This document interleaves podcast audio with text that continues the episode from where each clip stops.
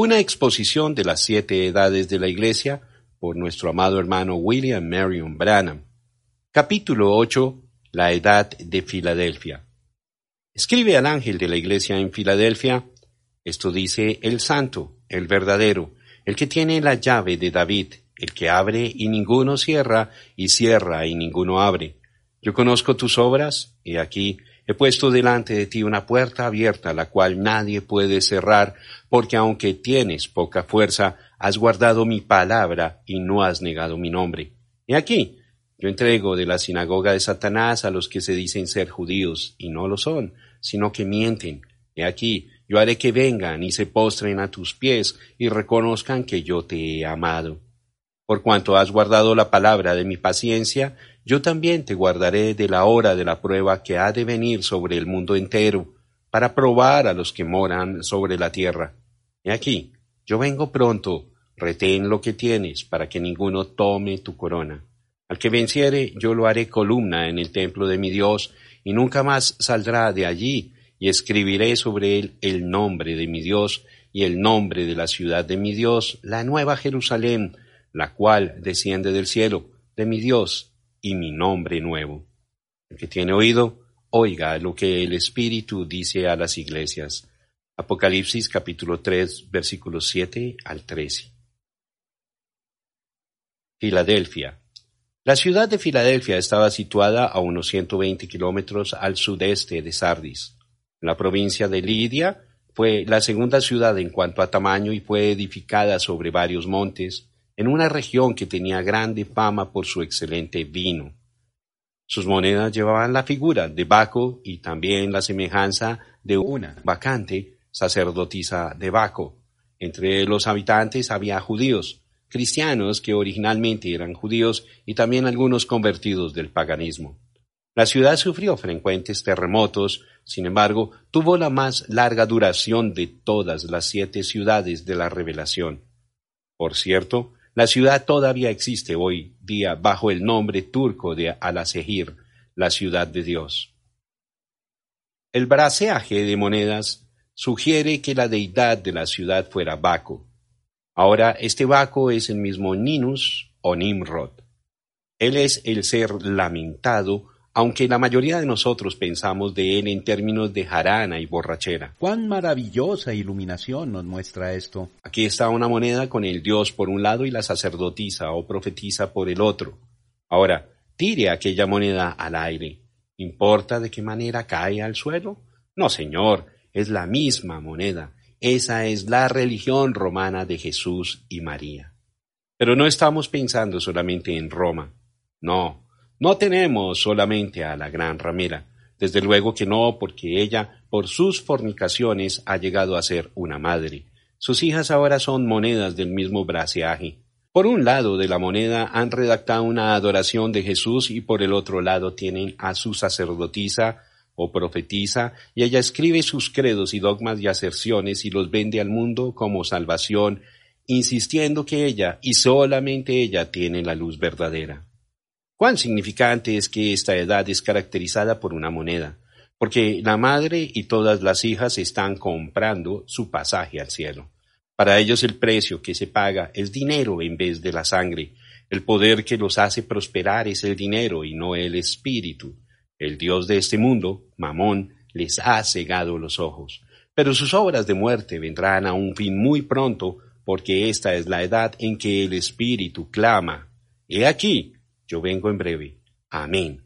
Sea así. Ven pronto, Señor Jesús. La edad. La edad de la iglesia de Filadelfia fue desde 1750 hasta aproximadamente 1906. Esta edad, por razón del significado del nombre de la ciudad, ha sido llamada la edad de amor fraternal, siendo que Filadelfia quiere decir amor de los hermanos. El mensajero. El mensajero de esta edad fue, sin duda alguna, Juan Wesley.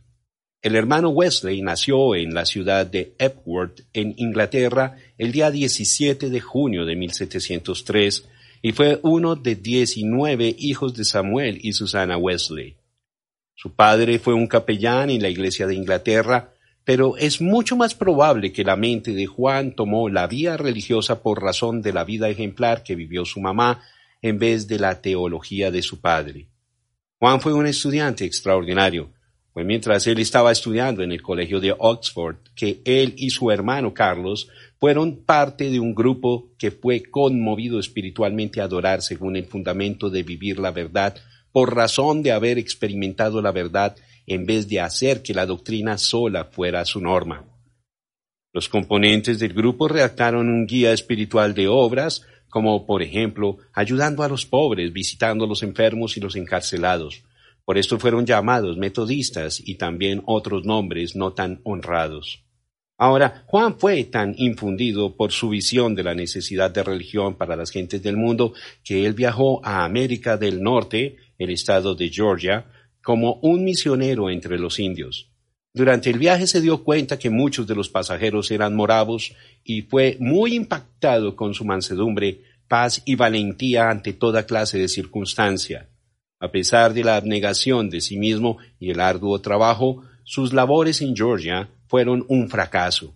Volvió a Inglaterra con la lamentación, yo fui a América para convertir a los indios, pero oh, ¿quién me convertirá a mí? En Londres de nuevo se encontró con los moravos. Fue Pedro Boller quien le mostró el camino de la salvación. Él fue verdaderamente renacido, aunque le causó consternación y enojo a su hermano Carlos, quien no podía entender cómo podía ser posible que un hombre tan espiritual como Juan pudiera decir que no estaba previamente bien con Dios. Sin embargo, no fue largo el tiempo hasta que Carlos también fue salvo por la gracia de Dios.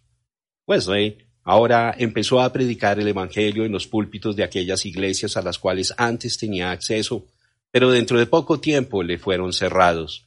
Entonces fue cuando su amigo de muchos años, el hermano Jorge Whitfield, le ayudó y le animó mucho porque invitó a Juan a que viniera a ayudarle a predicar al aire libre, donde miles estaban escuchando la palabra. Al empezar, Wesley dudaba que debiera predicar al aire libre en vez de un edificio, pero cuando vio las multitudes y también la obra del Evangelio en el poder del Espíritu, él se rindió enteramente a esta forma de predicar. La obra creció a tal grado que él empezó a enviar numerosos laicos para predicar la palabra. Esto parecía ser un paralelo al día de Pentecostés, cuando el Espíritu levantó a hombres con poder para predicar y enseñar la palabra, casi de un día para otro. Hubo enorme oposición a esta obra, pero Dios estaba con él. La obra del Espíritu fue manifestado grandemente y frecuentemente el Espíritu de convicción tomaba posesión de las personas a tal grado que les quitaba toda su fuerza y caían al suelo lamentando con sufrimiento agudo su condición como pecador. Wesley fue un hombre de fuerza extraordinaria. Él dijo de sí mismo que no se acordaba de haber sentido flaqueza de espíritu ni siquiera por un cuarto de hora desde su nacimiento. Dormía cuando mucho seis horas de cada veinticuatro. Se levantaba para empezar a predicar a las cinco de la madrugada casi todos los días de su ministerio. Predicaba hasta cuatro veces en un solo día, y así tenía un promedio de más de ochocientos sermones al año.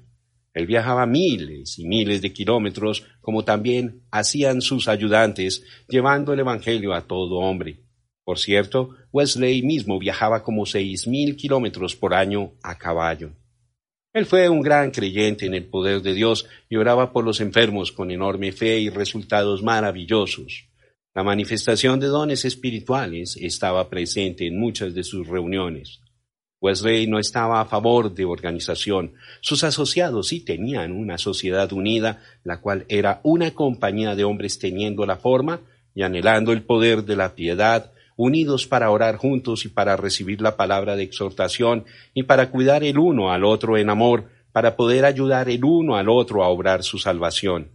El único requisito de aquellos entrando era que tenían que ser de aquellos quienes tenían el deseo de huir de la ira y de ser salvos de sus pecados.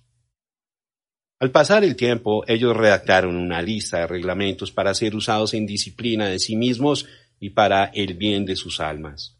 Wesley reconoció que después de su partida sería posible que el movimiento fuera a organizarse y que el Espíritu de Dios los dejaría y entonces sería solo una forma muerta. En una ocasión, él dijo que no tenía temor de que el nombre metodista fuera a desconocerse en el mundo, pero más bien que el Espíritu de Dios llegara a tomar su vuelo. Durante su vida, él pudo haber obtenido grandes riquezas, pero rechazó tales oportunidades. El dicho favorito de Wesley en cuanto al dinero era obtén todo lo que puedas, ahorra todo lo que puedas y da todo lo que puedas. Qué cosa tan extraña sería si Wesley pudiera regresar hoy día para ver la denominación que lleva el nombre de metodista.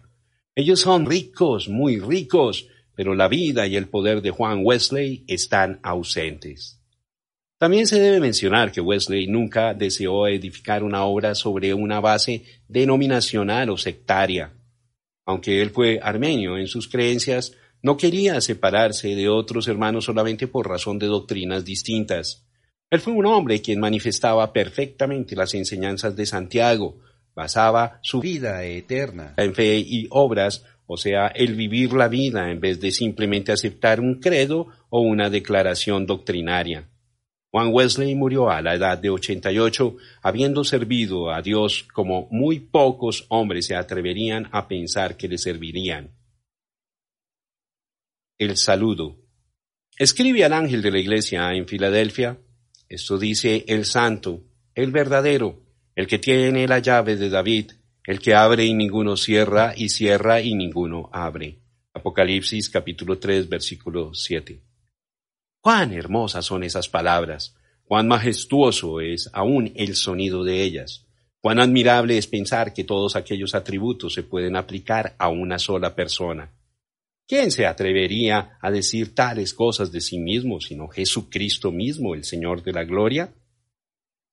Yo creo que en el versículo 9 se halla la clave para correctamente interpretar exactamente lo que significa cada una de estas frases descriptivas. He aquí, yo entrego de la sinagoga de Satanás a los que se dicen ser judíos y no lo son, sino que mienten. He aquí, yo haré que vengan y se postren a tus pies y reconozcan que yo te he amado. Apocalipsis capítulo 3 versículo 9. Yo digo que este versículo es la clave porque trata con los judíos, quienes siempre se han dicho ser los hijos de Dios a la exclusión de todo el resto del mundo. Ellos crucificaron y mataron al Señor Jesucristo. Su hecho tan terrible trajo su propia sangre sobre sus propias cabezas por siglos, y todo eso porque rechazaron a Jesús como su Mesías quien en verdad fue el Mesías. Para ellos él no era aquel que venía ni tampoco el hijo de David, sino para ellos fue Belcebú o algún ser injusto digno solamente para destrucción. Pero no fue así. Él en verdad fue Emmanuel, Dios manifestado en carne. A la verdad es el Mesías. Seguramente él fue exactamente como ahora se muestra ser. Allí está, el mismo Jesús, Jesucristo es el mismo ayer y hoy y por los siglos. Aquel ser santo allí en medio de los candeleros es el mismo Jesús quien caminó por las riberas del mar de Galilea, quien sanó a los enfermos, levantó a los muertos y a pesar de las pruebas tan indisputables, fue crucificado y muerto. Pero él resucitó y está sentado a la diestra de la majestad en las alturas. En aquel tiempo los judíos no le llamaban santo, no le llaman santo hoy, pero de todas maneras, Él es el ser santo, porque no dejarás mi alma en el Seol, ni permitirás que tu santo vea corrupción. Salmos 16, 10. Ellos buscaron su justicia según la ley y fracasaron miserablemente, porque por la ley ninguna carne será justificada. Galatas 2, 16. Por la ley ningún hombre puede ser santificado. Santidad es del Señor mas por él estáis vosotros en Cristo Jesús, el cual nos ha sido hecho por Dios sabiduría, justificación, santificación y redención. Primera de Corintios capítulo 1 verso 30. Al que no conoció pecado, por nosotros lo hizo pecado, para que nosotros fuésemos hechos justicia de Dios en él. Segunda de Corintios capítulo 5 versículo 21. Era Cristo o perecer y ellos perecieron porque lo rechazaron. Y los hombres de aquella edad, así como los de hoy, estaban cometiendo el mismo error. Así como los judíos estaban tomando refugio en la forma de adoración de la sinagoga, también estaban tomando refugio en la iglesia en la edad de Filadelfia. No es uniéndose uno a la iglesia lo que cuenta. La vida no está en la iglesia, la vida está en Cristo. Y este es el testimonio, que Dios nos ha dado vida eterna y esta vida está en su Hijo. El que tiene al Hijo, tiene la vida. El que no tiene al Hijo de Dios no tiene la vida. Primera de Juan capítulo 5 versículos 11 y 12. El hombre es hecho santo por medio del Espíritu. Es el Espíritu de santidad que resucitó a Jesús de entre los muertos y que también mora en nosotros y nos santifica con su santidad. Allí está Él, el ser santo, y nosotros estaremos con Él vestidos con su justicia y santificados con su santidad. Ahora, esta es la sexta edad. En los ojos de Dios, el tiempo está por terminar. Muy pronto Él estará regresando a la tierra. Dentro de poco tiempo se oirá el clamor que acompaña su venida.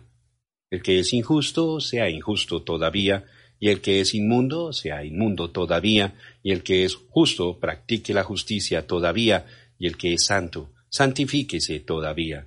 Apocalipsis capítulo 22 versículo 11. Cuán gozoso estoy en que mi santidad no es de mí mismo. Estoy contento porque estoy en Cristo, con todos sus maravillosos atributos de justicia imputados y aún concedidos sobre mí. Alabado sea Dios para siempre. Esto dice el verdadero.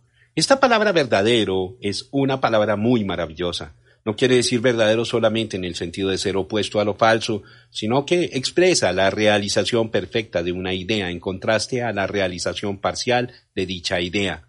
Por ejemplo, recordamos que Jesús, y Jesús les dijo, de cierto, de cierto os digo, no os dio Moisés el pan del cielo, mas mi Padre os da el verdadero pan del cielo. San Juan capítulo 6, versículo 32. Yo soy la vid verdadera y mi Padre es el labrador. San Juan 15, 1.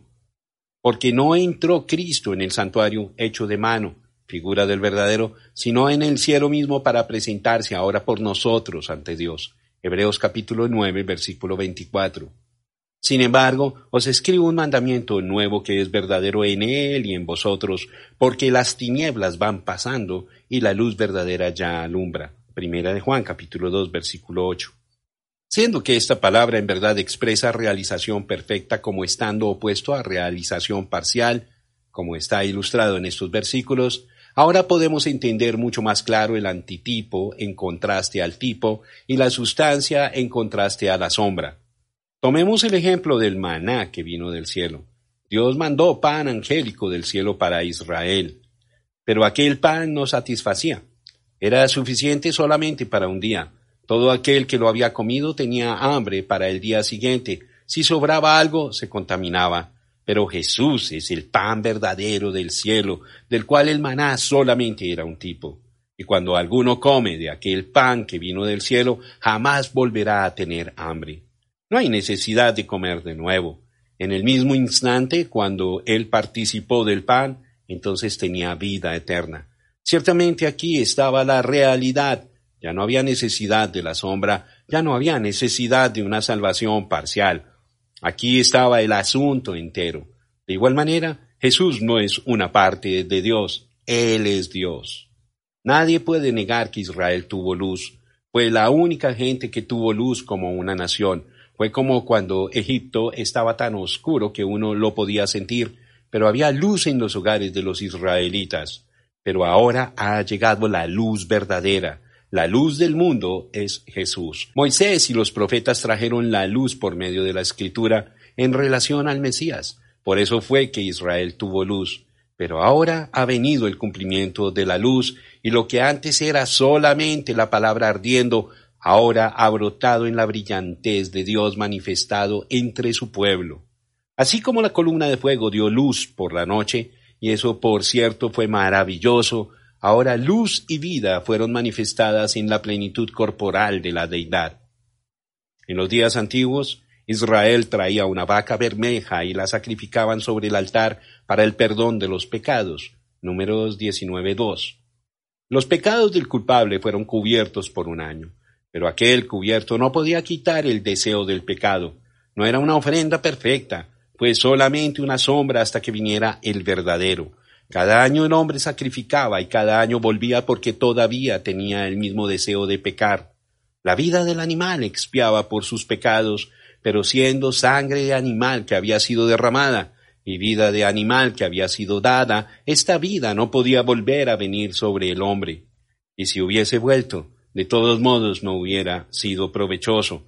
Pero cuando fue presentado el sustituto perfecto, Cristo, y su sangre fue derramada, y entonces la vida que estaba en Cristo volvía sobre el pecador arrepentido, y la vida, siendo la vida perfecta de Cristo, sin pecado y justa, entonces el culpable podía salir libre porque ya no tenía el deseo de pecar.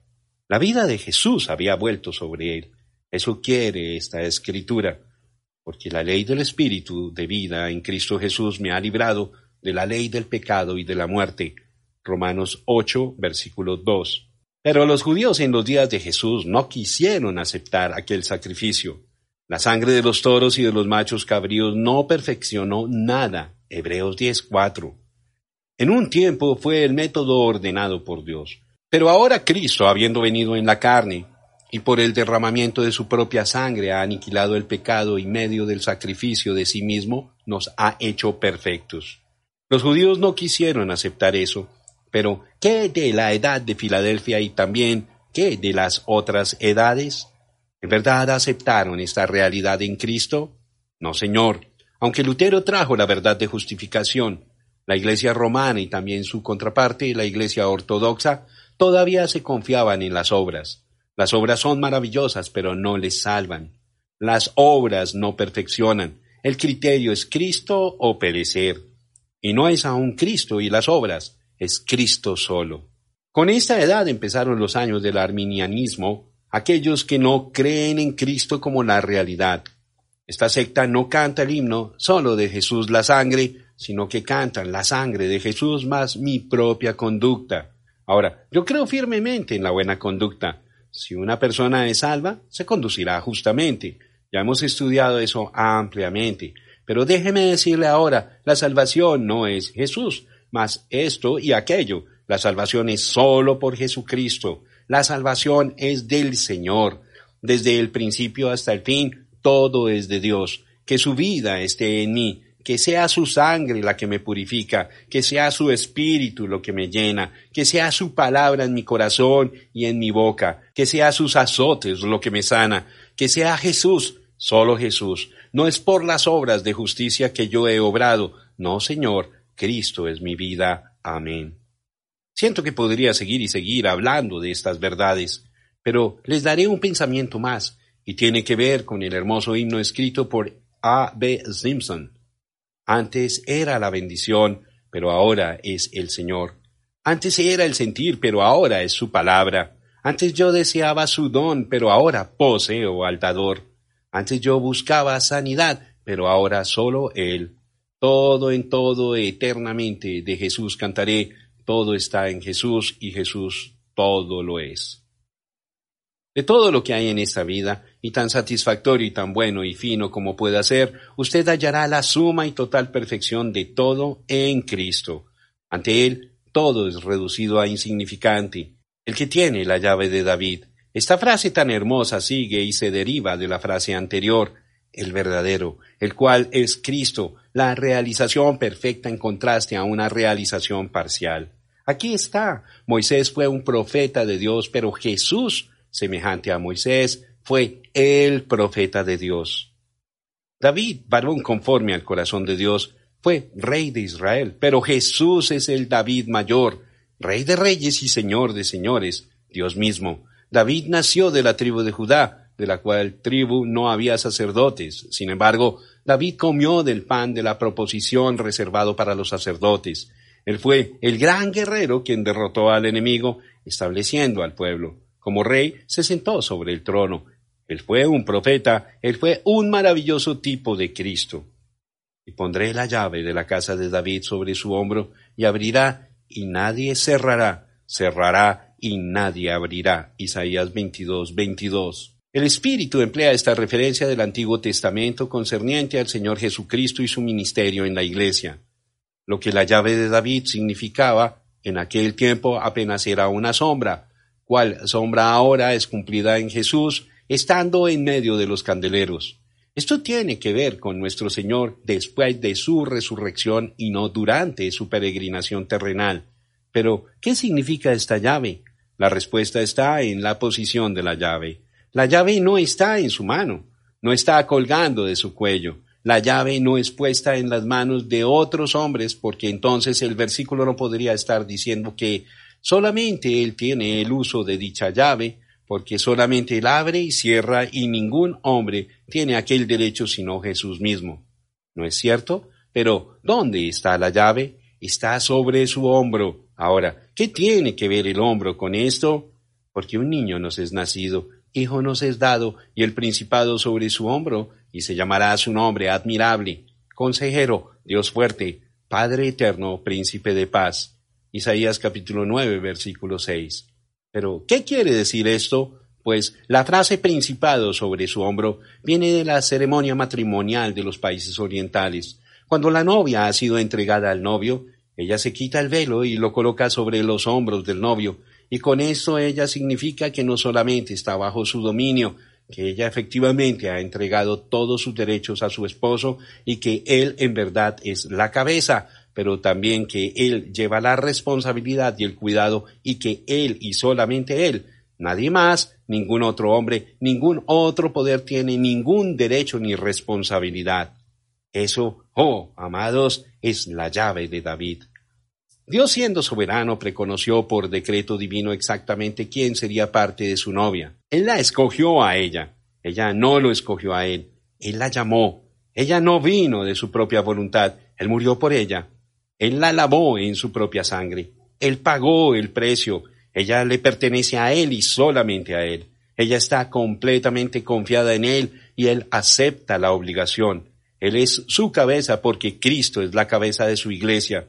Así como Sara llamó a Abraham Señor, así también la novia se goza en que Él es su Señor. Él habla y ella obedece porque ese es su deleite. Pero, ¿han considerado los hombres esta verdad? han estimado su persona, quien solo tiene la completa autoridad soberana sobre su iglesia? Yo digo, no, porque en cada edad la iglesia ha sido gobernada por una jerarquía, un sacerdocio, una sucesión apostólica, efectivamente cerrando la puerta de misericordia y gracia a quien quiera, y en vez de tomar el amor y la responsabilidad de la Iglesia, este sistema ha ido consumiendo la vida de la Iglesia con lujuria mercenaria y la ha destruido. El clero vivía en lujo mientras la pobre iglesia se alimentaba con las cáscaras de abuso. Y ninguna edad fue diferente. Cada uno se ligó con organización y puso el gobierno sobre hombres y cometió la iglesia a este gobierno. Cuando el pueblo se atrevía a levantarse en contra del sistema, fue brutalmente impedido o echado para afuera. Toda denominación tiene el mismo espíritu. Cada denominación jura que ella tiene la llave del gobierno de la iglesia. Cada denominación clama que ella abre la puerta, pero esa no es verdad. Es Jesús y solamente Jesús. Él coloca los miembros en el cuerpo. Él los dota con sus ministerios. Él pone los dones a su disposición. Él la cuida y la guía. Ella es propiedad única de Él y Él no tiene a nadie más que ella. ¿Qué cosa más lejos de realidad es esta edad de la iglesia en que estamos viviendo hoy? Y apresuradamente viene el día en que estos hombres, quienes implican hablar de parte de la Iglesia, se levantarán en el movimiento ecuménico para colocar un anticristo viviente a la cabeza de su organización, la cual destrona al Señor y le hallaremos a Él, Cristo, afuera de la iglesia, diciendo, y aquí, yo estoy a la puerta y llamo, si alguno oye mi voz y abre la puerta, entraré a Él y cenaré con Él y Él conmigo. Apocalipsis capítulo 3, versículo 20. Pero permítame decir esto, nuestro Señor no ha sido derrotado. Los hombres claman que ellos abren y cierran la puerta que conduce a Dios, pero ellos mienten. Todo lo que el Padre me da vendrá a mí, y al que a mí viene no le echo fuera. Porque he descendido del cielo no para hacer mi voluntad, sino la voluntad del que me envió. Y esta es la voluntad del Padre, el que me envió, que de todo lo que me diere, no pierda yo nada, sino que lo resucite en el día postrero. San Juan capítulo 6, versículos 37 al 39. Y cuando entrare aquel último miembro elegido del cuerpo de Cristo, entonces aparecerá nuestro Señor. La llave de David. ¿No fue David el rey sobre todo Israel? ¿Y no es Jesús el hijo de David, según el hecho que él estará sentado sobre el trono de David durante el milenio y reinará y regirá sobre su herencia? Seguramente. Entonces la llave de David significa que es Jesús quien dará comienzo al milenio. Aquel que tiene las llaves de la muerte y del infierno levantará a los suyos para que puedan compartir de su reino de justicia sobre la tierra. Cuán hermoso es que nuestro Señor tiene todas las respuestas. Ciertamente en Él son cumplidas todas las promesas de Dios. Precisamente por el hecho de que estamos en Él, somos herederos a todo lo que Él ha adquirido para nosotros.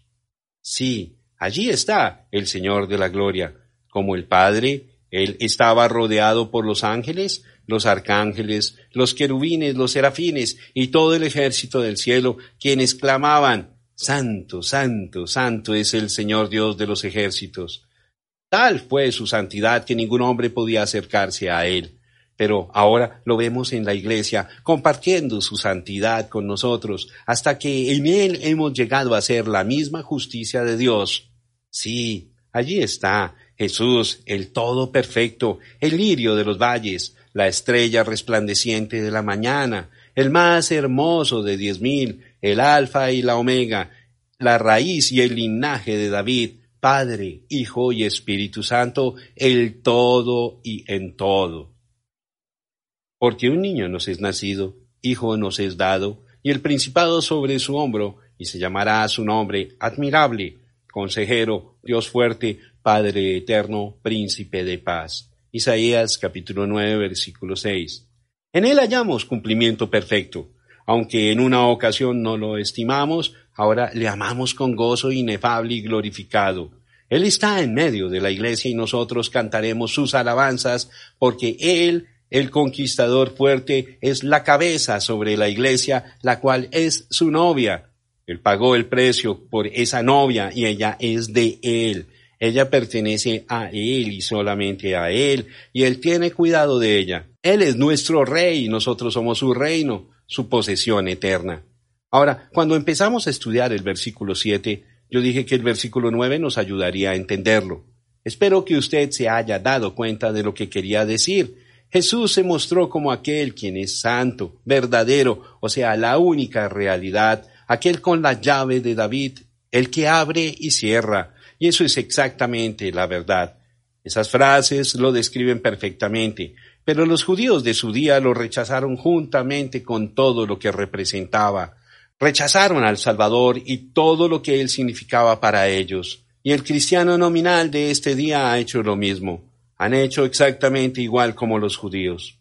Los judíos crucificaron al Señor y entonces empezaron a perseguir a los creyentes verdaderos. Los cristianos nominales han crucificado a Cristo de nuevo y están persiguiendo a la iglesia verdadera con el fin de destruirla. Pero Dios es verdadero y aquel quien está sobre todo vendrá aún otra vez y cuando vuelve, Él mostrará quién es el único potentado. Y en cuanto Él se prueba ante el mundo y todo el mundo se arrodilla ante sus pies, en aquel tiempo el mundo entero se arrodillará ante los pies de los santos, probando que ellos fueron correctos en su posición firme con Él. Alabado sea Dios para siempre. La edad de la puerta abierta. Yo conozco tus obras. He aquí, he puesto delante de ti una puerta abierta, la cual nadie puede cerrar, porque aunque tienes poca fuerza, has guardado mi palabra y no has negado mi nombre. Apocalipsis capítulo 3, versículo 8. La primera frase de este versículo, yo conozco tus obras, es analizada en el complemento del versículo porque sus obras tenían que ver con la puerta abierta, la poca potencia y la palabra y el nombre. Con el fin de entender la riqueza del significado envuelto en He aquí, he puesto delante de ti una puerta abierta, la cual nadie puede cerrar, nos es necesario recordar lo que ha sido dicho de que cada edad se extiende sobre la próxima edad. Hay una extensión, una fundición, un aparecimiento gradual, en vez de un fin definitivo y un principio claro. Esta edad en particular se extiende sobre la edad que sigue. Y no solamente se extiende esta edad sobre la última edad, pero la última edad es, en muchos sentidos, simplemente una extensión de la sexta edad. La séptima edad, una edad muy corta, se junta en sí misma para una obra rápida y corta toda la maldad de todas las edades y a la vez toda la realidad de Pentecostés. Ya una vez que la edad de Filadelfia casi ha recorrido su curso, la edad de la Odisea empieza, rápidamente trayendo la cizaña y el trigo a la cosecha. Recoged primero la cizaña y atadla en manojos para quemarla, pero recoged el trigo en mi granero. Mateo 13, verso 30. Recuerde, por favor, que la reforma empezó en la edad de Sardis y tiene que continuar hasta que la simiente que fue sembrada en el día de Pentecostés pasa por el ciclo completo de siembra, agua, alimento, etc., y llega de nuevo como la simiente original. Mientras esto ocurre, la cizaña que fue sembrada también tendrá que pasar por su ciclo y ser cosechada. Eso es exactamente lo que estamos viendo suceder. Si usted puede pensar en las temporadas del año, puede entonces ver esto claramente. La planta que usted ve creciendo formidablemente en el verano, de repente parece que va a producir la semilla. Uno no puede ver exactamente cuando el verano se cambió a otoño, apareció gradualmente. Así son las edades y especialmente estas dos últimas. Es a esta edad que Jesús dice en el versículo 11, yo vengo pronto. Eso significa que la última edad es una edad muy corta. La Odisea es la edad de la obra rápida. La obra es acortada.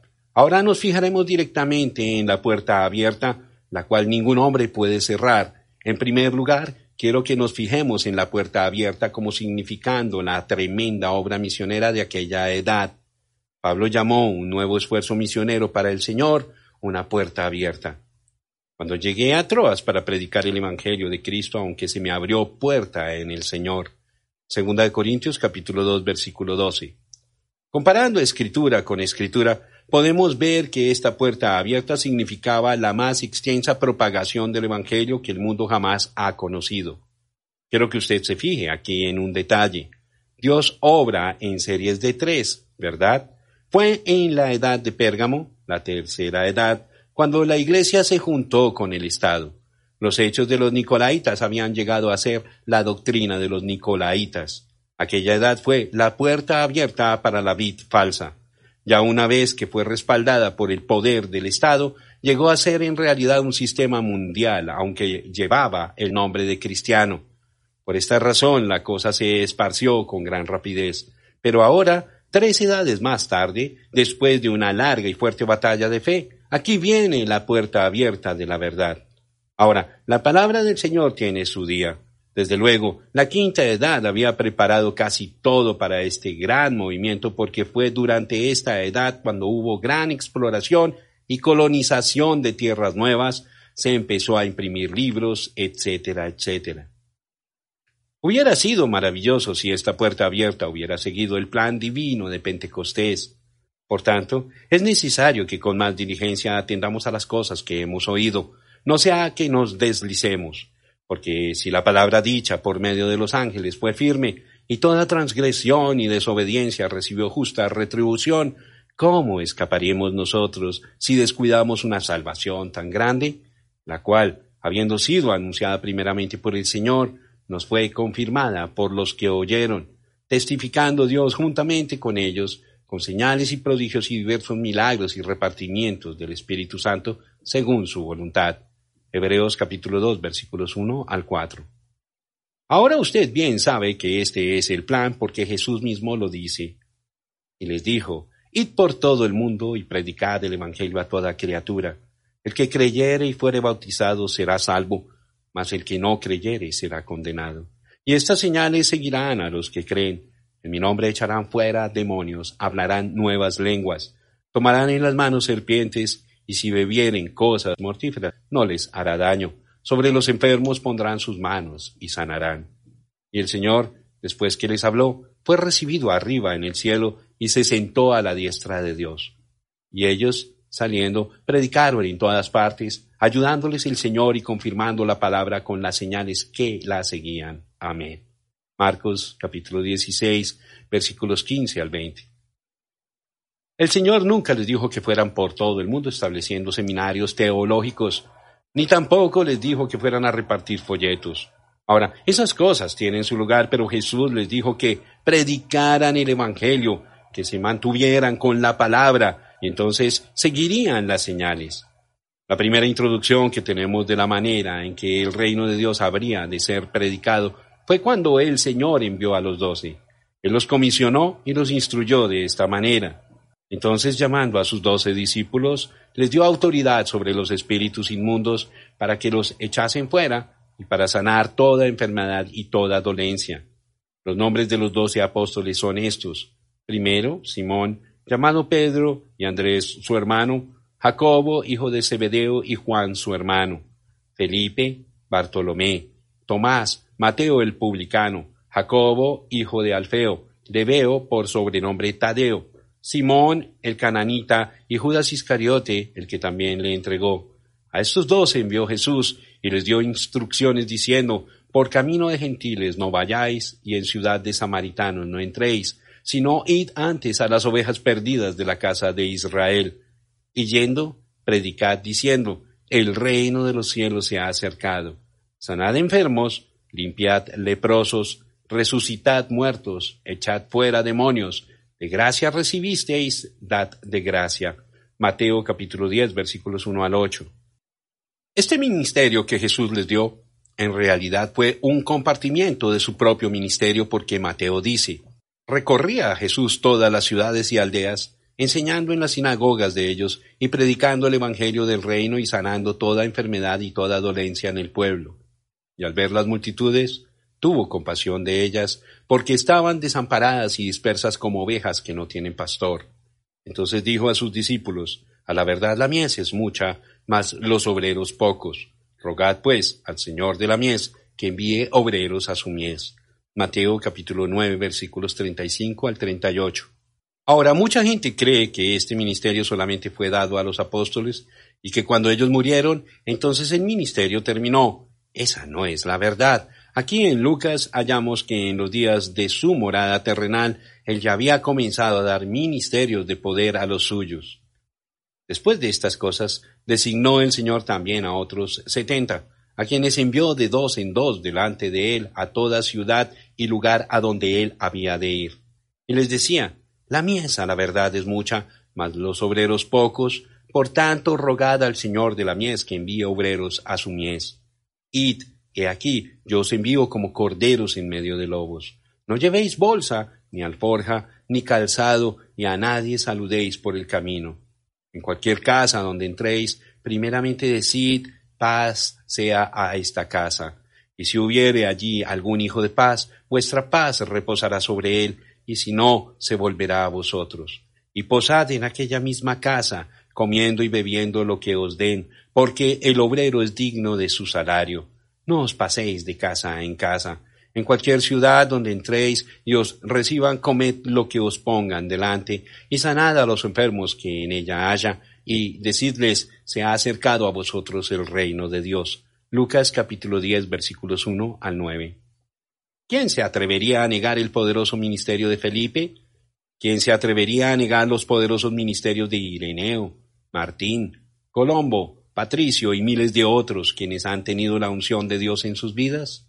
Sí, la vía de la Biblia es la vía verdadera de la puerta abierta. Y yo quiero agregar mi propio testimonio a esto. La razón por esto es que solamente puedo hablar con certeza concerniente a lo que Dios ha hecho en mi propia vida. Si usted me dispensa este relato personal, yo le contaré cómo es que sé con certeza que Jesús es el mismo ayer, hoy y por los siglos, y que el poder de Dios todavía está al alcance de todo aquel que creyere y recibiere. Durante mi viaje misionero a Sudáfrica, Dios bendijo de tal manera que cuando llegué a Durban, el único lugar que podía acomodar a la gente era la enorme pista de carreras de caballos, la cual es la segunda en tamaño en todo el mundo. La multitud numeraba mucha más de cien mil. Para preservar el orden y la ley, tuvieron que edificar cercas para separar a las diversas tribus. Hubo centenares de policías para mantener la paz entre la gente. Aquellas almas tan hambrientas habían venido desde muchos kilómetros. Una reina de Rodesia había venido con un tren de veintisiete carros llenos de su propia gente. Esas gentes habían venido a través de los llanos y los montes y valles, cargando sobre sus espaldas a algún ser querido que necesitaba ayuda. El país entero había sido sacudido por las poderosas obras que habían sido manifestadas por el Espíritu Santo. Un cierto día, cuando empecé a ministrar, vino a la plataforma uno de los miles de maometanos que estaban presentes. Mientras esta dama estaba allí enfrente de mí, un misionero quien obraba con esta gente empezó a orar. Oh, salva a esta alma, salva a esta alma. Él había obrado entre los maometanos por muchísimos años, y según su propio testimonio, solamente había visto a un solo maometano recibir al Señor Jesucristo como su Salvador. Ellos fueron originalmente los medos persas, cuyas leyes no cambian. Es una gente muy difícil para ganar para el Señor. Parece que entre ellos tienen una ley. Una vez un maometano, siempre un maometano. Pues Mientras ella estaba a mi frente, empecé a hablarle a ella y a los miles en la congregación por medio de los intérpretes. Le pregunté, ¿es verdad que los misioneros le han contado a usted de un Jesús quien vino para salvarle? Usted hubiera visto cómo la gente se miraba el uno al otro cuando dije eso. Cuando ella hubo contestado que eso era la verdad, entonces continué. Pero ¿le leyeron a usted los misioneros de este libro? Levanté mi Biblia, para que todos lo vieran, que este mismo Jesús fue un gran sanador y que él viviría en su pueblo a través de las edades hasta volver nuevamente para recibirlos a sí mismo? Le dijeron que por razón del mismo Espíritu morando en ellos que estaba en Jesús, que por esto ellos podían hacer las mismas obras aun como hizo Jesús. Le dijeron que usted puede ser sanada así como puede ser salva, ¿Cuántos de ustedes desean ver a este mismo Jesús descender en nuestro medio y hacer las mismas cosas que hizo cuando estuvo aquí en la tierra en aquel tiempo pasado? Todos querían ver eso. Esa fue una cosa en que verdaderamente estaban de acuerdo. Seguía hablando. Si Jesús, por medio de su Espíritu, hará lo que hizo cuando estuvo aquí en la tierra, entonces ¿creerán ustedes su palabra? Allí estaba esa dama maometana frente a mí el espíritu comenzó a moverse a través de mí.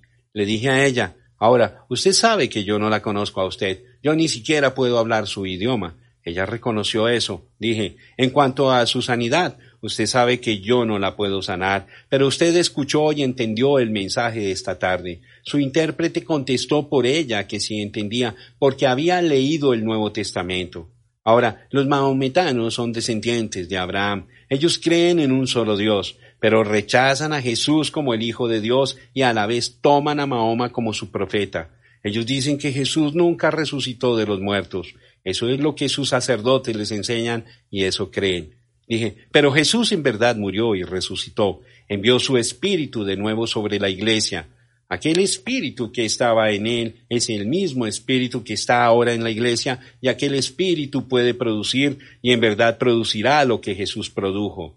Él dijo, de cierto, de cierto os digo, no puede el Hijo hacer nada por sí mismo, sino lo que ve hacer al Padre, porque todo lo que el Padre hace también lo hace el Hijo igualmente. San Juan capítulo 5 versículo 19. Ahora, si Jesús viene y me revela a mí cuál es su problema o su razón de estar aquí, si Él me puede mostrar su pasado, seguramente usted puede creer para el futuro. Ella dijo a través del intérprete, sí, yo creeré, Dije, está bien, a ver qué hace él. Todos aquellos maometanos estaban mirando intensamente. Todos estaban muy atentos para ver lo que sucedería. Entonces habló el Espíritu Santo. Su esposo es un hombre bajito, gordo y tiene bigotes negros. Usted tiene dos hijos. Usted fue a ver al médico hace como tres días y él la examinó. Usted tiene un quiste sobre el vientre. Ella inclinó su cabeza y dijo, eso es la verdad. Le pregunté, ¿por qué viene usted a mí, yo siendo un cristiano? ¿Por qué no fue a su profeta maometano? Dijo, yo creo que usted me puede ayudar. Le dije, yo no la puedo ayudar, pero si usted acepta a Jesucristo como su Salvador, Él, quien está aquí ahora y conoce su vida entera, Él la ayudará. Ella dijo, yo acepto a Jesús como mi Salvador. Eso fue suficiente. Ella fue sanada y como diez mil maometanos vinieron a Cristo aquel día, porque el Evangelio fue predicado tanto en palabra como en poder. Dios nunca le dijo al hombre que obrara por treinta años sin cegar nada. Él nos dio la puerta abierta de la palabra y el poder, y eso es lo que debemos usar. Eso es lo que le concedió a Pablo su ministerio tan grande y eficaz. Y ni mi palabra ni mi predicación fue con palabras persuasivas de humana sabiduría, sino con demostración del Espíritu y de poder. Primera de Corintios capítulo 2 versículo 4. Escúcheme bien, durante este mismo viaje yo estaba a punto de abordar un avión en New Salisbury, Rhodesia, cuando vi un grupo de cuatro personas con pasaportes americanos. Me acerqué para saludarlos y dije, buenos días. Noté que cargan pasaportes americanos. ¿Viajan para alguna parte? El joven contestó, no, nosotros somos misioneros aquí en este país. Muy bien, respondí. ¿Andan solos o trabajan con alguna organización? Él dijo, somos metodistas, vinimos de Wilmore, Kentucky, Estados Unidos de América. Respondí, pues eso es muy cerca de donde vengo yo. Por casualidad, usted no sería el hermano Branham, quien viene de por allá. Dije, sí, yo soy. Con eso se cayó y no le podía hacer que dijera más nada. Y él y las tres señoritas se quedaron mirando el uno al otro. Entonces dije, espérense un momentito. Quiero decirles algo acerca de unos fundamentos, siendo que todos somos cristianos y estamos aquí con una gran responsabilidad. Ahora, ustedes cuatro me han dicho que han estado aquí dos años completos. Pueden decir en el nombre de Jesús que hay una sola alma que saben que han ganado al Señor? No podían hacerlo. Ahora, señoritas, no quiero dañarles el ánimo, dije, pero todas ustedes debieran estar en sus casas ayudando a sus madres a lavar los platos. Ustedes no tienen ningún negocio en el campo misionero sin estar llenas del Espíritu Santo y predicando el Evangelio verdadero en la demostración y el poder del Espíritu Santo. Si no están viendo los resultados que Jesús dijo que verían, entonces no están predicando el Evangelio verdadero. Déjeme seguir un paso más adelante para mostrarle cómo pueden ser las cosas en el campo misionero. Yo no digo que el campo misionero es completamente así, pero temo que en gran parte es así. En este mismo viaje, el alcalde de Durban me estaba paseando alrededor de la ciudad cuando vimos un nativo que tenía un distintivo alrededor de su cuello y cargaba un ídolo.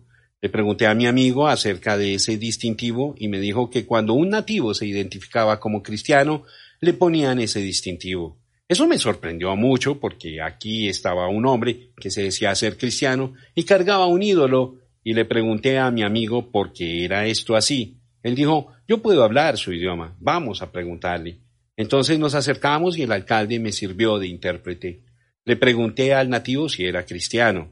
Él contestó afirmativamente que lo era. Entonces le pregunté, ¿por qué cargas un ídolo si eres cristiano?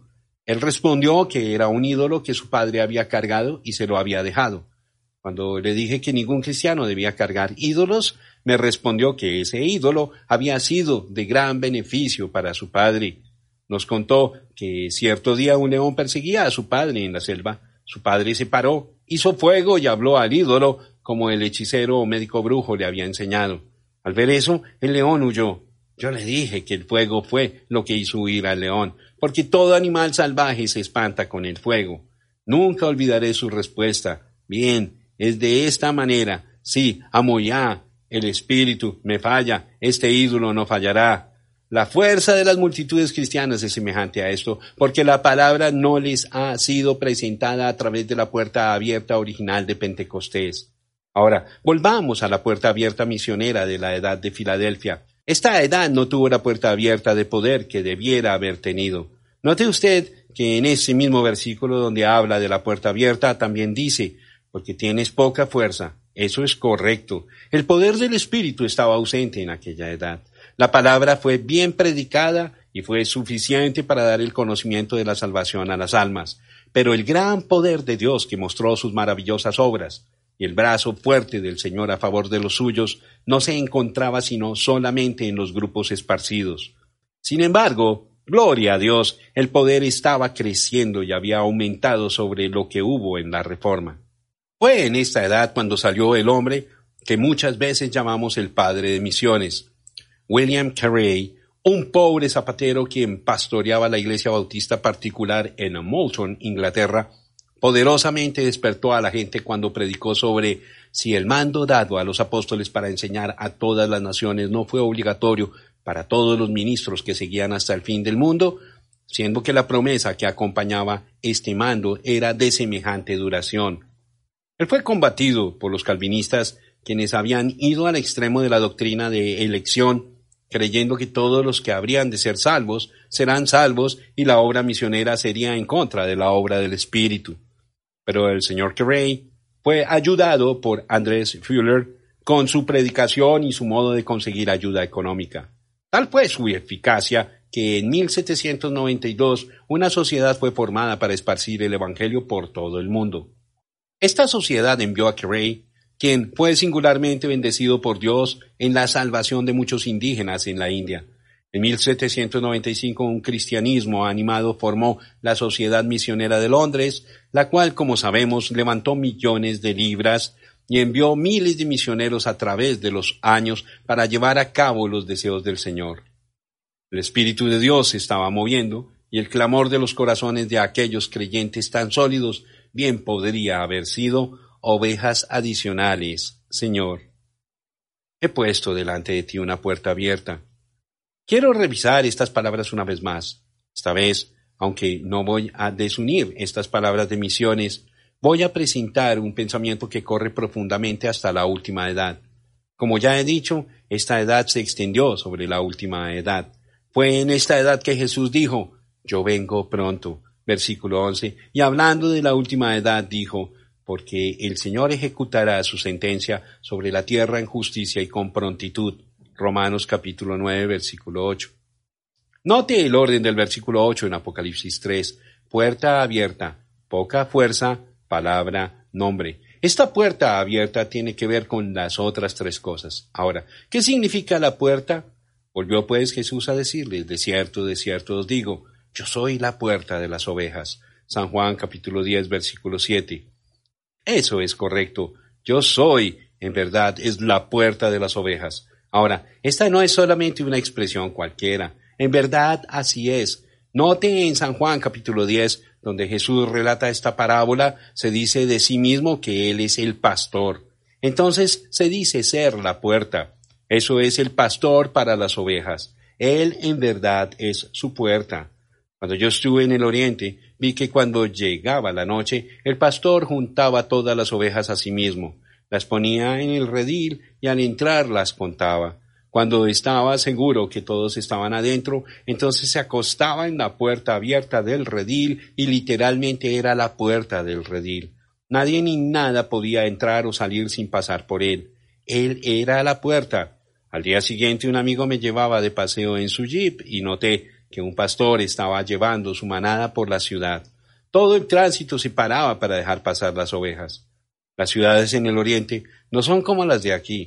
Nosotros mantenemos toda la mercancía adentro de las tiendas, pero allá todo está al aire libre en la calle para que las personas lo vean y compren al pasar. Pensé, ahora aquí es donde empieza el alboroto, si aquellas ovejas ven estos alimentos y estas cosas aquí.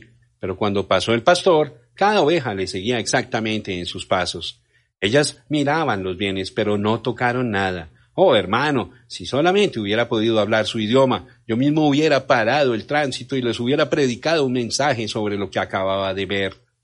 Cuando usted es oveja del gran pastor, usted sigue en cada una de sus pisadas, exactamente como hacían aquellas ovejas. Usted no será tentado a volverse para un lado para tomar una florecita, el nombre de una iglesia, o para escuchar la voz de un DD o un PhD o un LLD siglas representando altos niveles de educación, pero usted se quedará con el pastor. La Biblia dice que las ovejas conocen su voz y le siguen, pero la voz de un extranjero solamente les causa que huyan en pos de su pastor verdadero. Alabado sea Dios. Pero eso no es todo lo que vi y aprendí en aquella tierra. Un día me puse a pensar en los distintos animales que había visto en los campos y los hombres quienes los cuidaban. Un hombre atendía a los cerdos, otro atendía a cabras, otro atendía a los camellos, otro atendía a los mulos, etc. Le pregunté a un amigo mío que vivía allí, ¿cómo llaman a aquellos hombres? Él respondió, pues esos son pastores. Yo no podía aceptar eso. Dije entonces, ¿usted me quiere decir que todos son pastores? Yo creía que los pastores solamente atendían a las ovejas. Él dijo, no, un pastor es un apacentador, o más bien, uno que cuida animales en el campo es un pastor. Pues eso en verdad me sorprendió. Pero noté una diferencia entre los hombres que cuidaban las ovejas y los que cuidaban los demás animales. Cuando llegaba la noche, todos menos los que atendían las ovejas dejaban sus animales en el campo y se iban a sus casas. El pastor llevaba a las ovejas al redil y entonces se acostaba, siendo la puerta de las ovejas. ¡Oh! Alabado sea el Señor. Nuestro pastor nunca nos deja ni nos abandona. Cuando llega la noche, yo quiero estar en su redil, yo quiero estar bajo su cuidado. Ahora pues, podemos ver que Jesús es la puerta. Él es la puerta de las ovejas. Y note usted que ahora habla de que la puerta se abre. ¿Qué es eso sino una revelación de Él? Y aquella revelación está mostrándose para darnos fuerza, para iluminar la palabra y glorificar su nombre. Fue durante las dos últimas edades que brotó ante nuestra vista la revelación de la deidad de Jesucristo. Desde luego, nosotros sabíamos que era Dios. ¿De qué otra manera podría Él ser nuestro Salvador? Pero para saber que Él era únicamente Dios, o solamente Dios, que Él era el Alfa y la Omega, que este Jesús fue Señor y Cristo, mostrando que era el Señor Jesucristo, el Padre, el Hijo y el Espíritu Santo, todos una sola persona. Eso había sido perdido desde los primeros años de la Iglesia, pero ahora lo estamos viendo de nuevo. La revelación de quien era Él había vuelto. Por cierto, la deidad no es un Dios de tres personas con una sola personalidad, porque se requiere una personalidad para ser una persona. Y hay una sola personalidad, entonces hay una sola persona. Pero todos aquellos que creen en tres personas tienen una deidad de tres dioses y son culpables del quebrantamiento del primer mandamiento. Pero ha vuelto la revelación de la deidad. Ahora, ¿puede la iglesia verdadera crecer de nuevo con fuerza? Después de todo este tiempo, ella por fin conoce quién es su Señor. Una vez más, estamos bautizando en el nombre del Señor Jesucristo, como hacían en el día de Pentecostés.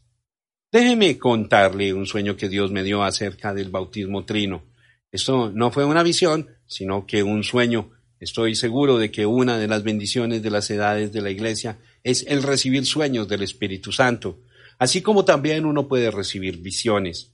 Eran como las tres de la madrugada de un día sábado. Acababa de levantarme para darle un vaso de agua a mi hijo José. Cuando me acosté de nuevo, caí dormido instantáneamente y soñé este sueño. Vi a un hombre que supuestamente era mi padre. Él era un hombre muy grande y robusto. También vi a una mujer que supuestamente era mi mamá, pero no se parecía a mi mamá, así como el hombre tampoco se parecía a mi padre. Este hombre trataba a su mujer demasiado mal. Él tenía un garrote grande con tres ángulos. Usted sabe cuando uno toma un palo y lo coloca así parado y le da con la hacha, se producen pedazos de leña que tienen tres lados y tres ángulos agudos. Así era. Él tomaba este garrote y le pegaba a la mujer, tumbándola al suelo.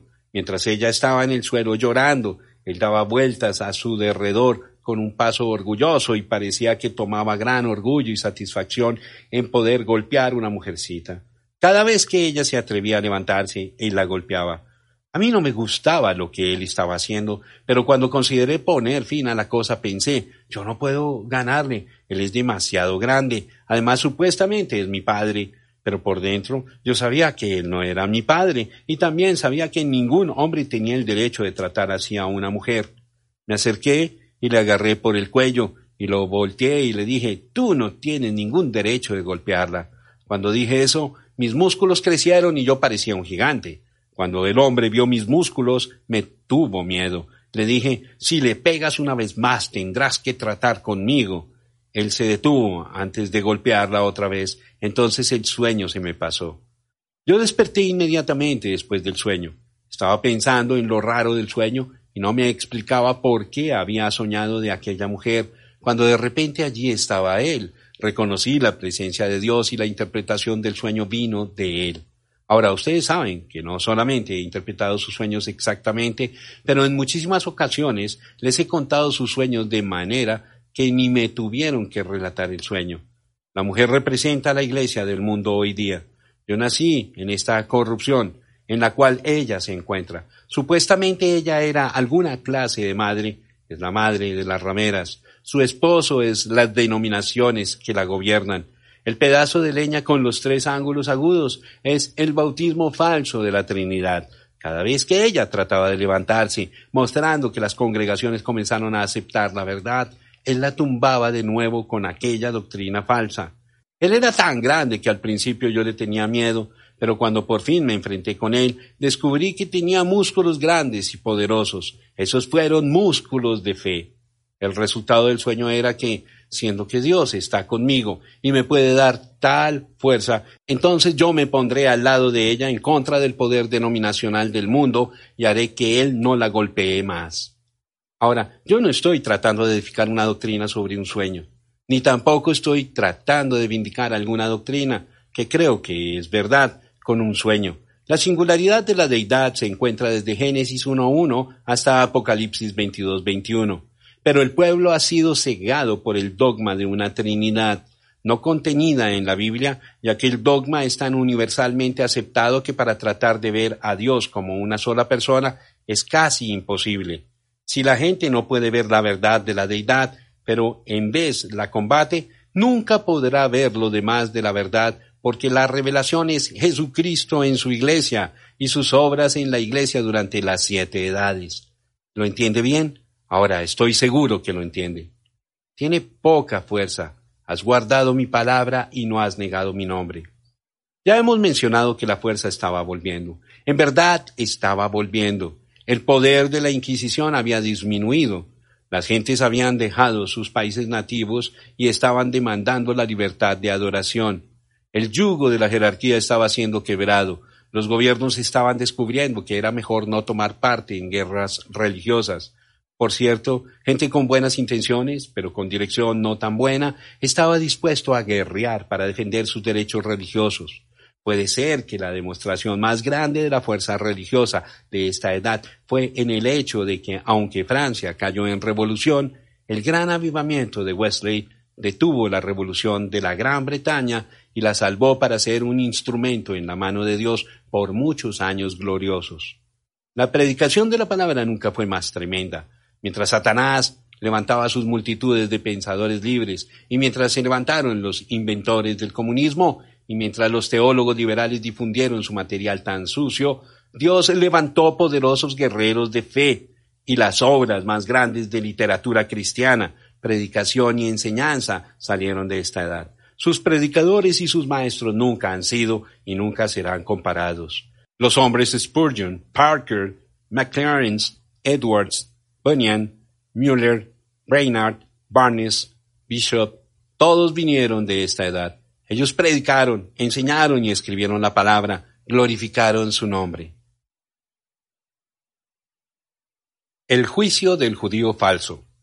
Y aquí, yo entrego de la sinagoga de Satanás a los que se dicen ser judíos y no lo son, sino que mienten. Y aquí, yo haré que vengan y se postren a tus pies y reconozcan que yo te he amado. Apocalipsis capítulo 3 versículo 9.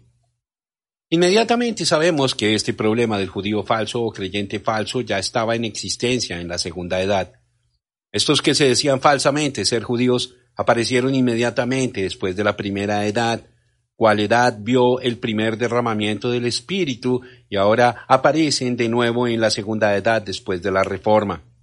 Esto no sucedió accidentalmente, es más bien un fundamento de Satanás. Este fundamento es organizar y demandar originalidad y en eso tener derecho a ciertos derechos y privilegios.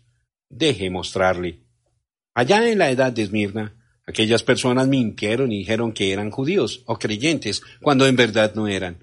Ellos eran de la sinagoga de Satanás, eran de la congregación organizada de Satanás, porque fue en esa edad donde vimos el comienzo de hombres en el ministerio tomando dirección.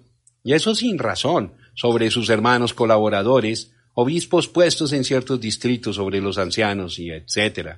La siguiente cosa que vimos fue un lugar definido llamado la silla de Satanás, en la tercera edad.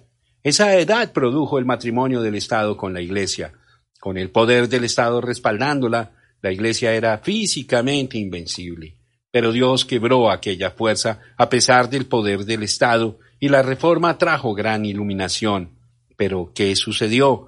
Los luteranos se organizaron y se unieron con el Estado y vemos de nuevo la manifestación de la sinagoga de Satanás en esta sexta edad.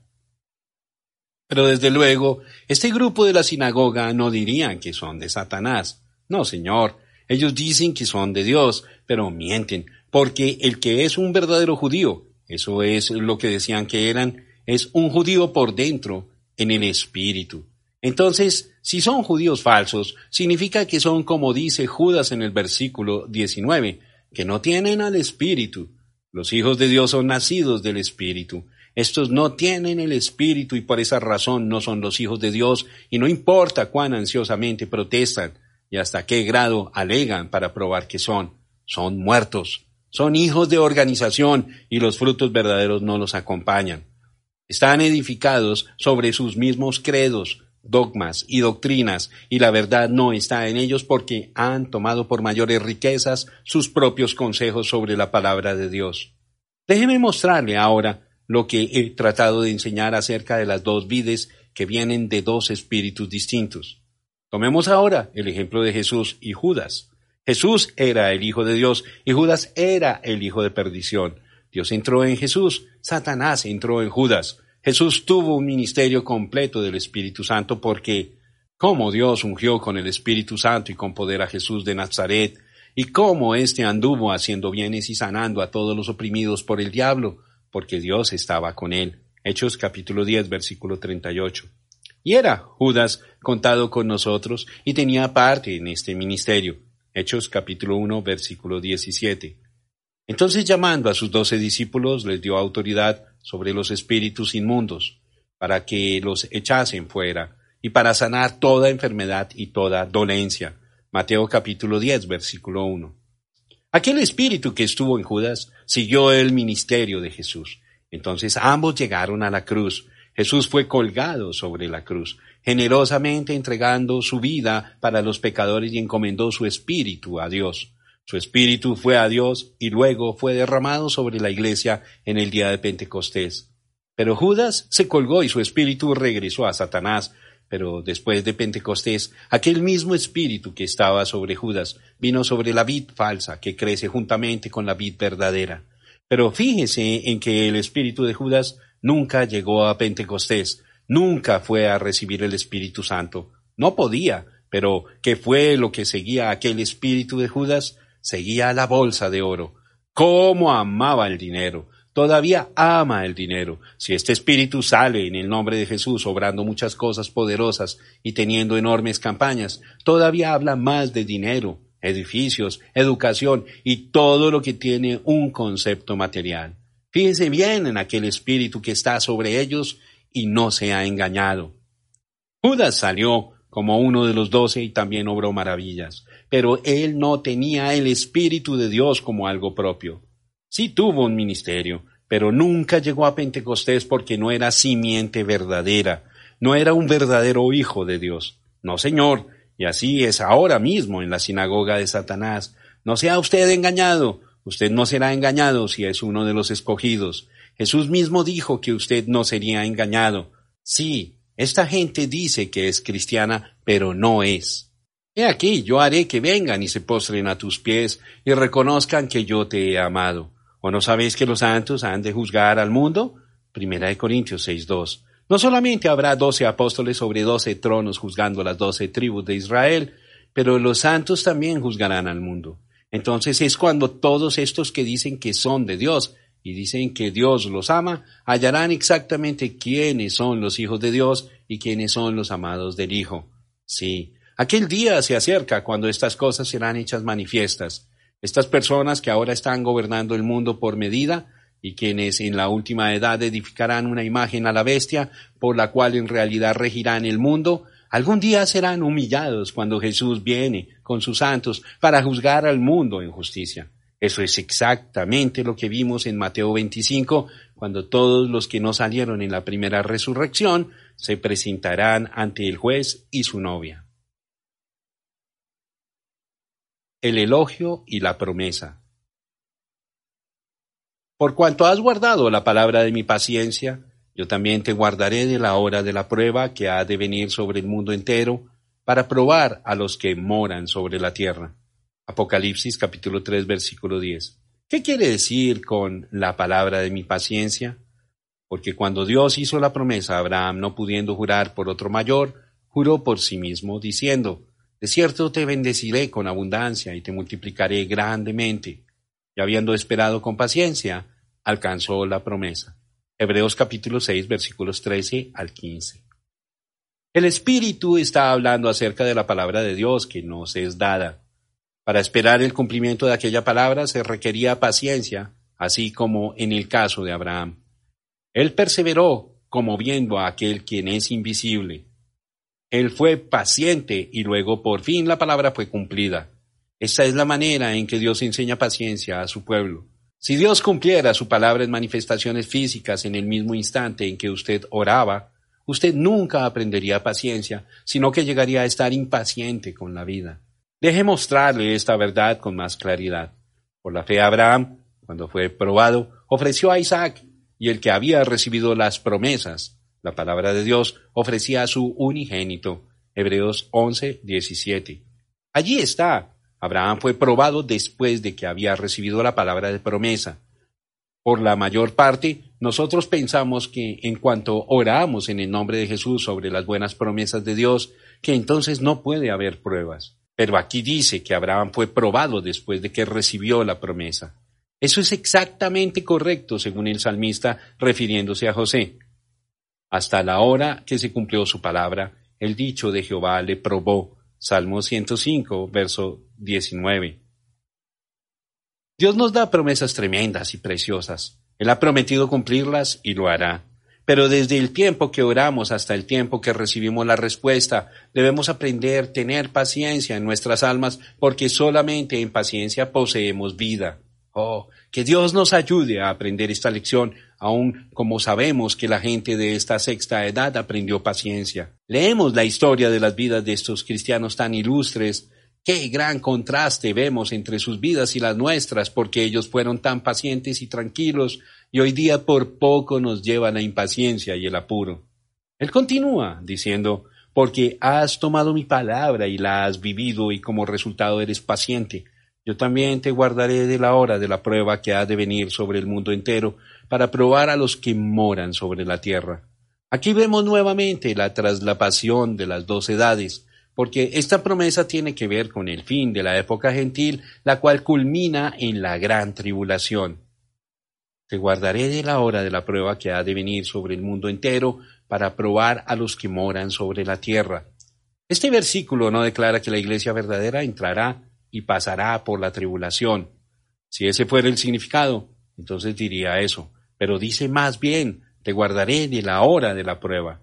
Esta prueba es exactamente como la tentación en Edén. Será una proposición muy seductiva, puesta en oposición directa a la palabra mandada por Dios, y sin embargo, del punto de vista del razonamiento humano, será tan correcto, tan iluminante y tan vivificante que engañará al mundo. Solamente los escogidos no serán engañados. La prueba vendrá de la siguiente manera. El movimiento ecuménico que ha comenzado sobre lo que parece ser un fundamento tan hermoso y bendito, dando cumplimiento a la oración de Cristo que todos seamos uno, llega a ser tan poderoso políticamente que presiona al gobierno para causar que todos se unan con él, movimiento ecuménico, sino directamente entonces a través de adherencia a fundamentos establecidos como ley para que así ninguna gente sea reconocida como una iglesia, sino bajo el dominio directo o indirecto de este concilio.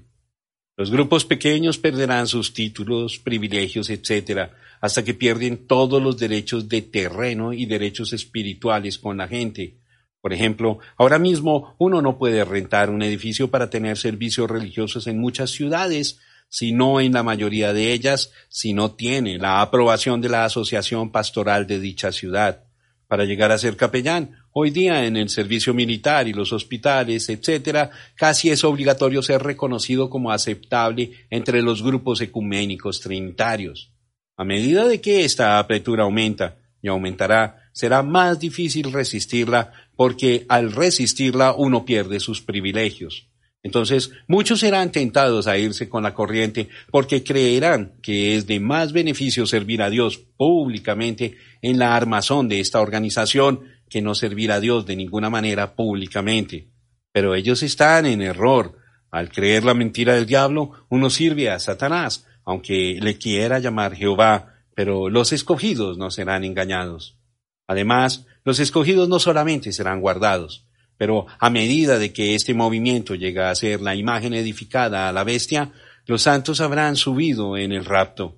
Y este pequeño movimiento tan atractivo y encantador que empezó en compañerismo en Éfeso, llegará a ser el monstruo de Satanás que corrompe y engaña al mundo entero, porque el sistema eclesiástico, la unión de la Iglesia Católica Romana y la Iglesia Protestante, controlará completamente las riquezas del sistema mundial y forzará a todos los habitantes de la tierra en su trampa religiosa o los matará por medio de negarles el privilegio de vender y comprar, por lo cual ganarían su vivienda.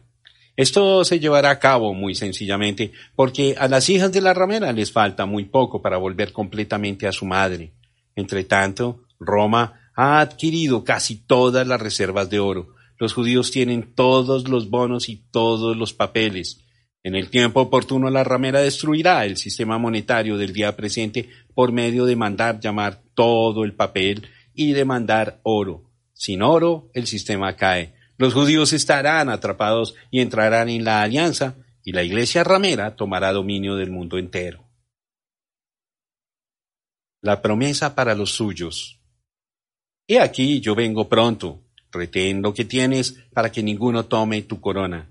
Al que venciere, yo lo haré columna en el templo de mi Dios y nunca más saldrá de allí, y escribiré sobre él el nombre de mi Dios y el nombre de la ciudad de mi Dios, la nueva Jerusalén, la cual desciende del cielo de mi Dios y mi nombre nuevo. Apocalipsis capítulo 3 versículos 11 y 12. No es necesario comentar sobre el pensamiento de que Él viene pronto. Sabemos que Él viene pronto porque estamos viviendo en los últimos días, es verdad, pero Él sigue y dice, retén lo que tienes para que ninguno tome tu corona. Jesús vendrá en medio de un tiempo de gran desorden y confusión, y juntamente con su venida hay una resurrección Muchos saldrán del polvo para ir con los vivos quienes esperan su regreso, y estos recibirán coronas. ¿Por qué? Porque son hijos de Dios, son reyes juntamente con Él, están reinando con Él. Eso significa la corona, reinando y gobernando con el gran rey. Esa es la promesa para todos los que sufren con Él aquí en la tierra, todos aquellos que perseveraron pacientemente, sabiendo que Dios, el juez justo, los recompensaría todo aquel que renunció todo en favor de él y cometió todo a él, ellos se sentarán en su trono y compartirán de su glorioso reino. Oh, aquí tenemos una palabra necesaria para todos nosotros en este día. Retén, persevera, no te desanimes, vestidos con toda la armadura de Dios, usemos todas las armas que Él nos ha dado, usemos todos los dones que están a nuestro alcance y fijémonos al frente con gozo, porque vamos a ser coronados por aquel quien es Rey de Reyes y Señor de Señores. Ahora, Él no solamente está dando coronas, pero dice que estos en la novia serán hechos columnas en el templo de Dios. Pero, ¿qué es el templo de Dios? Jesús habla de su cuerpo siendo el templo. En verdad fue el templo de Dios, pero ahora que nosotros somos su cuerpo, la iglesia verdadera es el templo de Dios por medio del Espíritu Santo en nosotros. Ahora, Él va a colocar al vencedor como una columna en aquel templo. Pero, ¿qué es una columna? Una columna en realidad es parte de la fundación porque sostiene al edificio. Gloria a Dios. Esto coloca al vencedor juntamente con los apóstoles y los profetas, porque la palabra dice, así que ya no sois extranjeros ni advenedizos, sino conciudadanos de los santos y miembros de la familia de Dios, edificados sobre el fundamento de los apóstoles y profetas, siendo la principal piedra del ángulo Jesucristo mismo, en el quien todo el edificio, bien coordinado, va creciendo para ser un templo santo en el Señor en quien vosotros también sois juntamente edificados para morada de Dios en el Espíritu. Efesios capítulo 2 versículos 19 al 22. Sí, el versículo 22 dice que somos juntamente edificados con ellos. Todo pasó por la puerta, Jesús, y es parte de aquel cuerpo o templo. Ahora, cuando Dios coloca a un hombre en el templo como una columna y lo hace parte de aquella fundación, ¿qué está haciendo? le está dando la revelación de la palabra y de sí mismo porque eso es exactamente lo que tuvieron los apóstoles y los profetas. Mateo 16, 17. Allí está en la palabra, allí está firme, nadie lo puede sacar de aquel lugar. Medite en esta frase, el que venciere. Juan hace la pregunta, ¿quién es el que vence? Primera de Juan 5.5. Y la respuesta es, todo aquel que cree que Jesús es el Cristo. Primera de Juan 5, versículo 1. Él no dice el que vence es uno que cree en un Jesús y en un Cristo, sino que cree que Jesús es el Cristo, una sola persona, no dos. El que vence es aquel quien es bautizado en el nombre del Señor Jesucristo. Aquí Dios ha estado hablando de la novia. ¿Desea usted ver otro aspecto de ella? Y oí el número de los sellados. 144 mil sellados de todas las tribus de los hijos de Israel.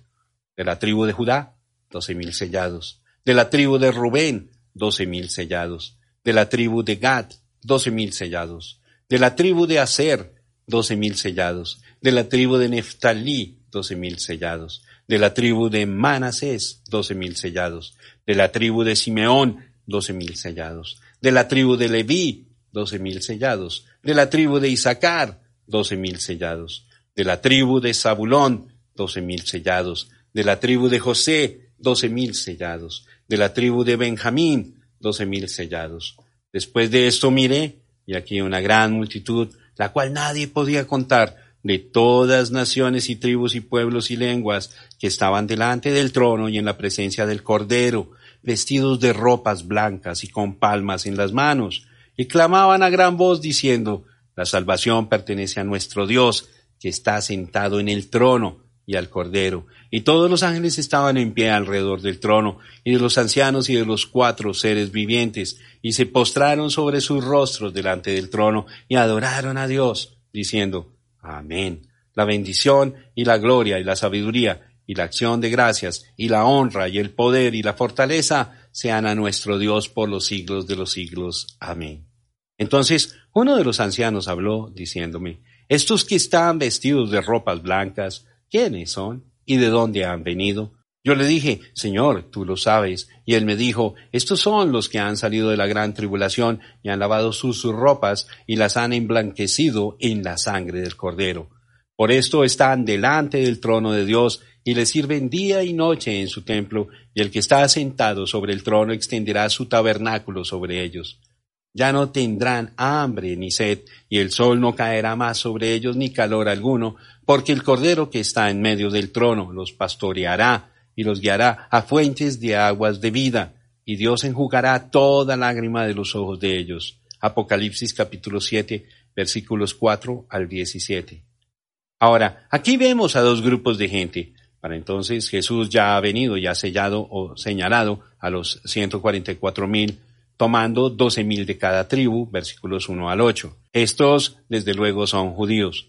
En versículos 9 al 17 vemos a otro grupo de gente, la cual no pertenece a los 144 mil. ¿Quiénes son ellos? Estos son parte de la novia y son tomados de entre los gentiles. Están ante su trono día y noche y también le sirven en el templo. Ellos son un cargo especial del Señor, son su novia. La novia va donde está el novio. Él nunca la dejará, ella siempre estará a su lado, ella compartirá el trono con él, ella será coronada con su gloria y honor. Y escribiré sobre él el nombre de mi Dios y el nombre de la ciudad de mi Dios. ¿Y cuál es el nombre de Dios? Él fue Dios con nosotros, o más bien, Emanuel, pero eso no fue el nombre que le pusieron. Llamará su nombre Jesús. Lucas 1.31. Jesús dijo, yo he venido en nombre de mi Padre y no me recibís. Juan 5:43. Por lo tanto, el nombre de Dios es Jesús, porque en ese nombre vino Él. Él es Señor Jesucristo. ¿Y qué nombre toma una mujer cuando se casa con el hombre? Ella toma su nombre. Será su nombre que es dado a la novia cuando Él la toma a sí mismo. Vi un cielo nuevo y una tierra nueva, porque el primer cielo y la primera tierra pasaron, y el mar ya no existía más. Y yo, Juan, vi la santa ciudad, la nueva Jerusalén, descender del cielo, de Dios, dispuesta como una esposa ataviada para su marido. Y oí una gran voz del cielo que decía, Y aquí el tabernáculo de Dios con los hombres, y Él morará con ellos, y ellos serán su pueblo, y Dios mismo estará con ellos como su Dios. Enjugará a Dios toda lágrima de los ojos de ellos, y ya no habrá muerte, ni habrá más llanto, ni clamor, ni dolor, porque las primeras cosas pasaron. Apocalipsis capítulo 21 versículos 1 al 4. ¡Cuán maravilloso! Todas las maravillosas promesas de Dios son cumplidas. Todo será terminado. El cambio ya habrá ocurrido. El Cordero y su esposa para siempre estarán acomodados en todas las perfecciones de Dios. Es imposible que alguien lo pueda describir, pero sí podemos pensar y soñar acerca de ello y podemos leer acerca de ello en la palabra. Pero aún con estas cosas solamente podemos conocer una parte infinitamente pequeña hasta que llegue el gran día de la primera resurrección, cuando todo esto llegue a ser una realidad. Y escribiré sobre él mi nombre nuevo, mi nombre nuevo. Cuando todo llegue a ser nuevo, entonces él también tendrá un nombre nuevo y ese nombre también será el nombre de la novia. Lo que aquel nombre es, nadie se atreve a conjeturar tendría que ser una revelación del Espíritu dada tan conclusivamente que nadie se atrevería a negarla. Pero sin duda, Él dejará aquella revelación para el día en que Él desee mostrar el nombre. Es suficiente conocer que este nombre será mucho más maravilloso de lo que nosotros jamás podríamos imaginar. El consejo final para la edad. El que tiene oído, oiga lo que el Espíritu dice a las iglesias. Apocalipsis capítulo 3, versículo 13. Cada edad termina con esta misma admonición. La súplica constante que las iglesias oigan la voz del Señor. En esta edad la súplica es aún más enfática en las edades anteriores, porque en esta edad la venida del Señor en verdad se acerca. Es posible que haya la pregunta. Si hubiera otra edad después de esta, entonces ¿por qué la urgencia? Aquí está la respuesta. La última edad será una edad muy corta, una obra rápida de consumación. Y además de esta verdad, uno siempre tiene que acordarse de que en los ojos de Dios el tiempo es tan transitorio, mil años son apenas un solo día. Y si Él está por venir dentro de unas cuantas horas en su manera de ver el tiempo, entonces con razón nos tiene que precaver con toda urgencia y su voz tiene que sonar continuamente en nuestros corazones para prepararnos para aquella venida. Oh, hay tantas voces en el mundo, tantos problemas y necesidades clamando y suplicando atención, pero nunca habrá una voz tan importante y tan digna de atención como la voz del Espíritu. Así que el que tiene oído, oiga lo que el Espíritu dice a las iglesias.